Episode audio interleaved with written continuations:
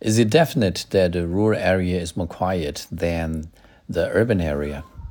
I think that really depends on what kind of uh, rural area you're talking about. You know, a couple of weeks ago, I went to a rural area where there were a lot of animals.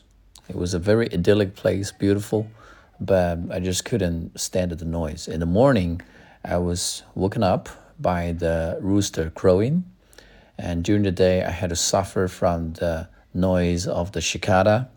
And in the evening, I often got woken up by the dogs barking, which really drove me crazy. So, just because one place is located in a rural area, we cannot assume that it is 100% quiet.